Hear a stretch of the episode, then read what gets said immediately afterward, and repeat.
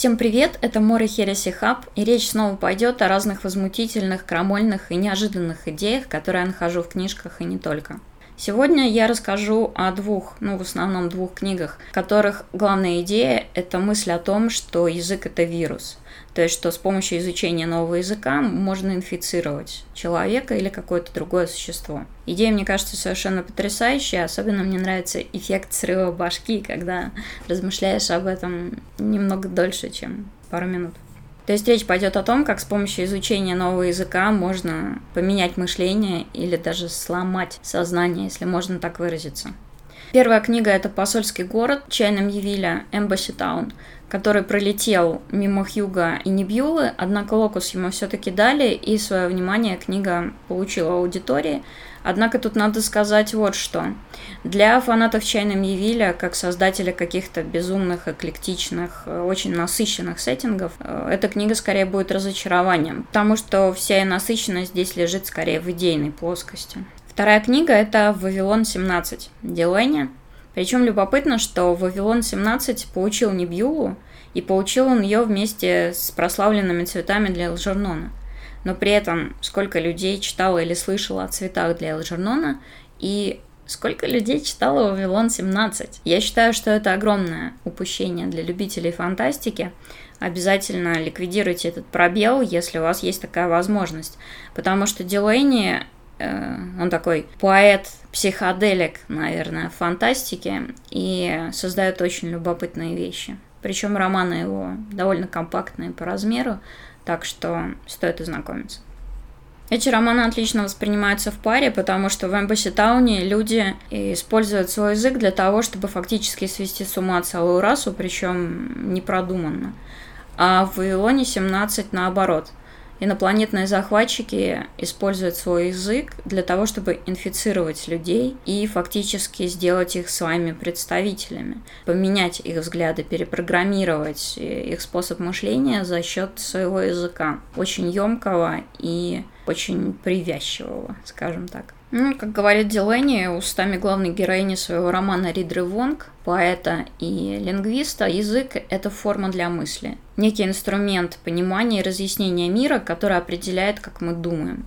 Мне очень нравится повторять, что в какой-то форме мы пленники нашего языка мы заложники его категоризации, заложенных в нем структур, каких-то стереотипных групп, которые мы используем для познания мира. И в этом смысле, когда мы изучаем новый язык с другим набором правил, с другим набором вообще структуризации мира, мы начинаем мыслить и воспринимать окружающее абсолютно по-другому. Язык — это тот инструмент, который во многом определяет, каким образом мы думаем. И очень часто изучение новых языков, даже на уровне очень схожих между собой, как, допустим, европейский европейские языки, открывает некие дыры. Получается, что дословный перевод, он открывает очень, очень много интересного.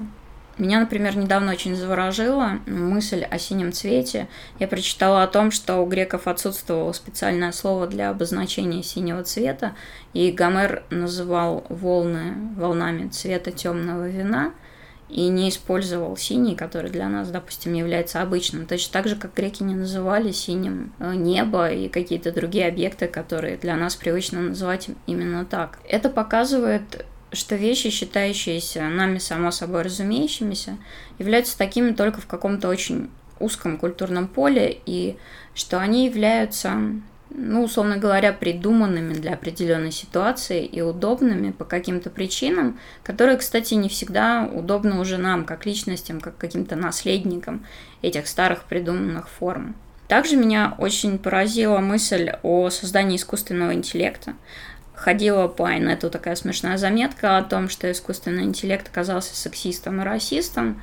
В заметке рассказывалось о том, что создавая определенные какие-то логические категории, по которым чат-бот там отвечает что-то другим людям, мы запихиваем туда определенный набор стереотипов. То есть получается, что те вещи, от которых мы, возможно, как цивилизация хотели бы избавиться, они переносятся нами в наше создание. Они переносят там в роботов, искусственный интеллект, куда угодно еще. Причем обратите внимание, что когда вы изучаете какой-то новый язык и берете учебник по нему, там всегда для изучения представлен набор каких-то базовых фраз. Мама, папа, там, мальчик, девочка, красивый, там, синий, зеленый и так далее. Определенное стереотипное представление о мире, оно уже встроено в изучение языка. И это, мне кажется, довольно забавным. Понятно, что изучение языка, оно имеет своей главной целью наладить какое-то понимание между людьми, поэтому берут самые простые категории, которые будут встречаться. Но, тем не менее. И когда идет программирование каких-то искусственных интеллектов, вот эта вот стереотипная вещь в духе там мальчик воинственный, девочка красивая, они на автомате забиваются туда. Это делает очень сложным процесс избавления от подобных вещей. Делани выбрал очень нешаблонную, так скажем, главную героиню. Это женщина-поэт в космическую эпоху, ее зовут Ридра Вонг – Кроме того, она очень сильный лингвист, она знает очень много языков, там описывается, почему это произошло. И более того, она воспринимает движения людей и их поведение как отдельную форму языка. Чтение мимики людей, чтение их самовыражения у нее поставлено на такой высокий уровень, что фактически она воспринимается как какая-то часть телепатии, что ли. Люди вообще при разговоре рассказывают о себе действительно слишком много, и жестами, и позами, и глазами, и выражениями лиц, тоном, сменой скорости речи, ну, множество вещей я могу перечислять.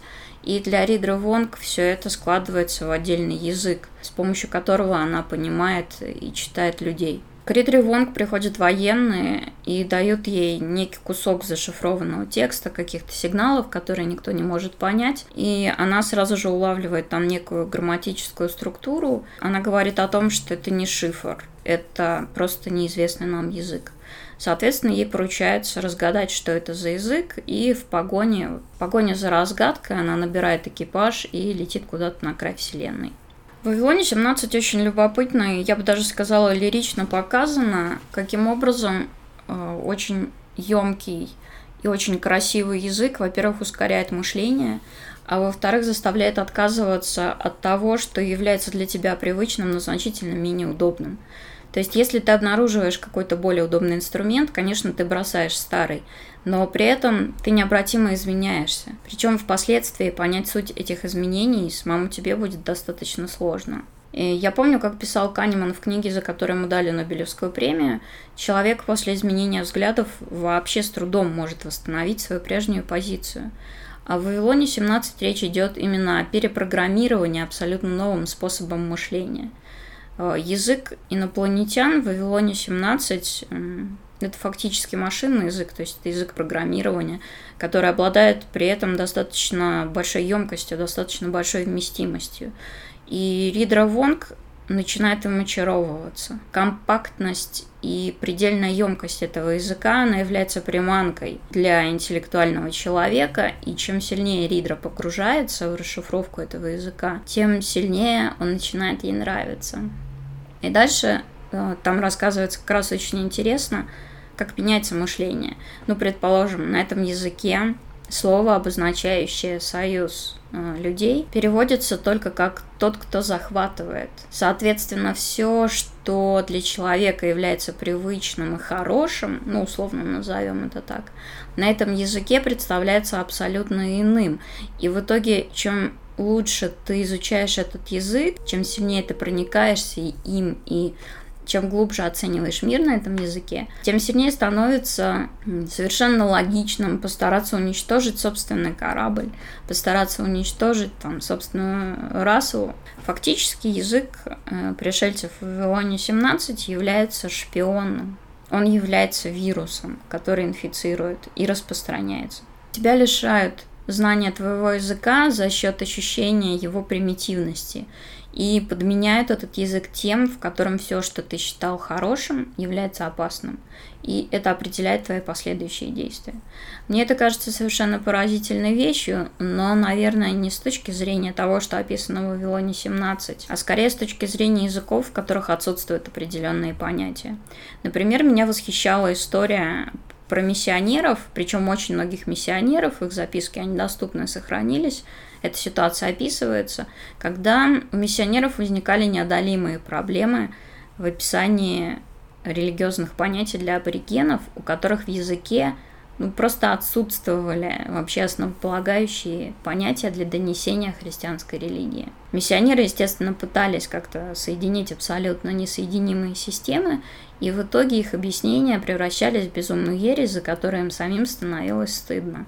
Соответственно, религия мутировала, она превращалась во что-то, что миссионерам казалось абсолютно жутким и ужасным. При этом аборигены не понимали, за что их так клеймят, ругают и даже наказывают, потому что они не могли понять исходные идеи, стоящие за христианством, которые так были важны для миссионеров. Существует множество воспоминаний и множество даже романов, построенных на этом ужасе э, перед результирующим созданием, назовем его так. А мне идея невосприятия определенного рода культурных мимов кажется очень классной. В Вавилоне 17 также поднимается довольно любопытная идея о том, как ты можешь думать об определенных понятиях, если у тебя нет для них подходящего слова. Там приводится пример про французский язык. Я не смогу подтвердить его правдивость, потому что французского языка я не знаю. Ридер Вонг утверждает, что по-французски нельзя сказать теплый. А, что есть либо горячий, либо тепловатый, и, соответственно, вообще взгляд немножечко смещается. На... Также там приведен очень любопытный пример, связанный с языком созданий, для которых очень важна температура их тела. Фактически у них есть три местоимения «я», но только они означают «я» ниже определенной температуры, то есть я не способна к зачатию, я между такой-то температурой и такой-то температурой, которая там готов к размножению, и я выше определенной температуры, это я, который готов там выносить свое потомство. По-моему, довольно круто. Но про проблемы перевода можно разговаривать очень много. Я думаю, когда-нибудь я запишу об этом подкаст отдельный. Здесь еще очень любопытно в связи с возможностью Ридревонг читать людей, воспринимать их какое-то эмоциональное состояние как отдельный язык. Становится любопытна мысль о том, что фактически мы все говорим на абсолютно разных языках. У нас каждое понятие, а особенно такие понятия, которые связаны с эмоциями, вроде любовь, дружба и так далее, для каждого из нас они имеют абсолютно разные значения, связанные с нашим личным опытом. Поэтому, когда мы вступаем в некую беседу, мы всегда говорим на разных языках. Произносим одни и те же слова, но значение у них абсолютно другое, абсолютно разное, и, быть может, иногда даже противоположное. Поэтому общение с другими людьми – это постоянный перевод того, что имеет в виду тот человек, исходя из его опыта, исходя из его ситуации, на твой собственный язык, который очень плохо коррелирует с языком этого другого человека. Меня поражает, как при таком разбросе вообще понимания разных понятий мы, в принципе, способны общаться друг с другом. Но тут можно а, копнуть глубже и осознать, что никто из нас никого не понимает на самом деле, а просто воображает себе это. Теперь давайте переместимся к Мивилю и посольскому городу. В посольском городе люди живут в маленькой области, построенной для них хозяевами планеты Ариками. Арикаи не гуманоидные, и их язык состоит из слов, которые обозначают только то, что они обозначают. Иными словами, они могут говорить только правду, они могут только передавать некую фактическую картинку мира.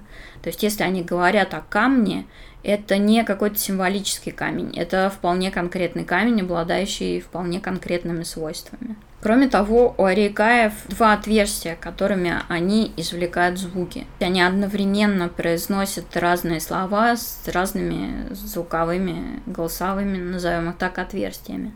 Поэтому человек с одним голосовым отверстием просто не способен повторить эти звуки и сказать что-то осмысленное рекая. Но, естественно, люди не были бы людьми, если бы они не пытались преодолеть свои собственные ограничения с помощью техники.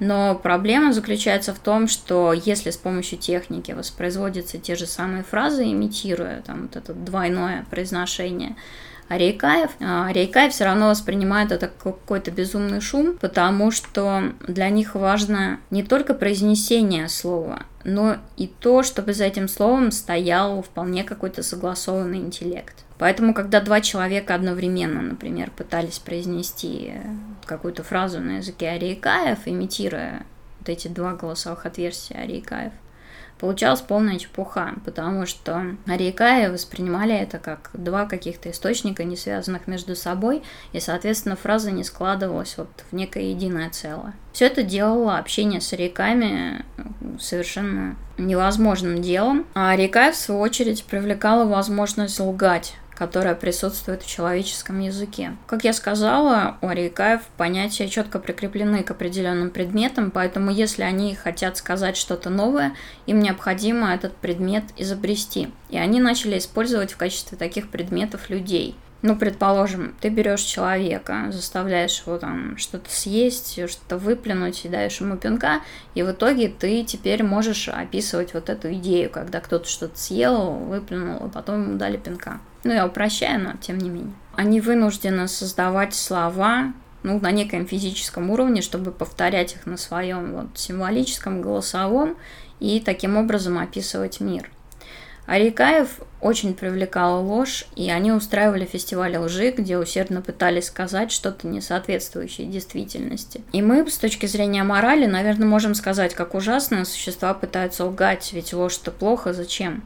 У Мьявиля способность лгать является революцией. То есть Рейкай, который может научиться лгать, он совершает переход от вот прямолинейного какого-то называния предметов к символическому языку, когда слово это символ, и под ним может скрываться очень много каких-то различных похожих вещей.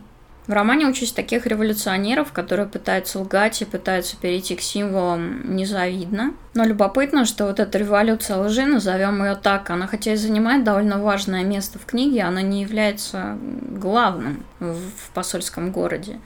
Главным посольском городе является идея заражения инопланетной расы посредством искажения их вот исходных языковых форм людьми. Получается, что люди в попытке коммуницировать с реками начинают э, создавать некую пару клонов, которых они называют послами.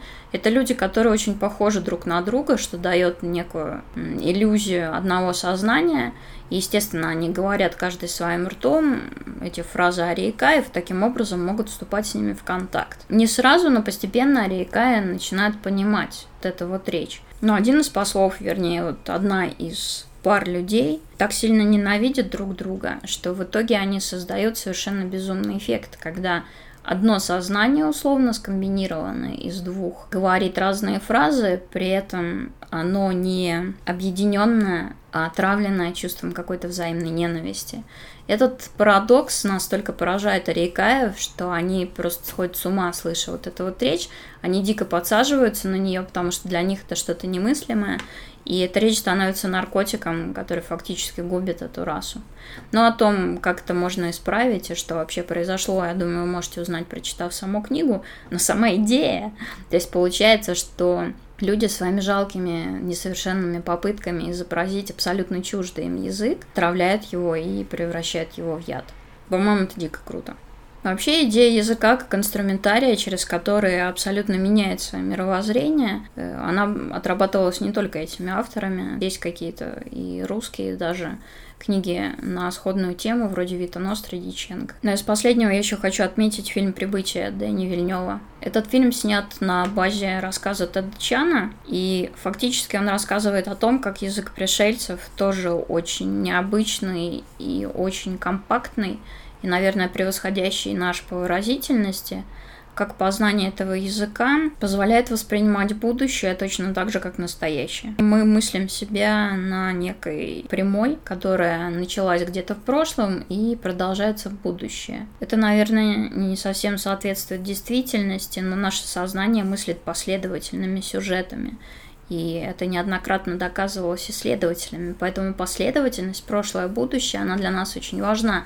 Хотя прошлое мы не способны как следует понять. Об этом опять же классно писал Канеман. Вера в то, что мы его понимаем, и то, что она абсолютно может быть исследована, мы можем на него полагаться, она заставляет нас постоянно совершать различные ошибки. В рассказе Тадачана язык пришельцев дает возможность воспринимать будущее наравне с настоящим, и сам рассказ построен как такой мушап из будущего, из настоящего. И ты когда сначала начинаешь читать, ты вообще не понимаешь, что происходит. Это то же самое в фильме. А затем ты понимаешь, что героиня просто живет в потоке, э, где для нее и настоящее, и будущее являются одинаково присутствующими в настоящий момент, если можно так сформулировать. Мне кажется, что в данном случае идея языка как некоего ключа, как, опять же, некоего вируса, позволяющего познавать абсолютно непознаваемое на нашем языке, она здесь, да, она здесь важна. Но меня больше поразила возможность вообще существования в разных временах одновременно. Я думаю, что человек не способен к этому, он просто сойдет с ума. Но героиня смогла. Посольском городе, кстати, героиня является не только исследователем языка, но она еще является и словом языка, что тоже добавляет определенной пикантности в размышлениях последующих. Так что я рекомендую все-таки осилить эту довольно скупую, такую сухую даже работу Мьявиля. В общем, изучайте разные языки, ломайте систему. Это Хереси Хаб. Я Мор. Пока.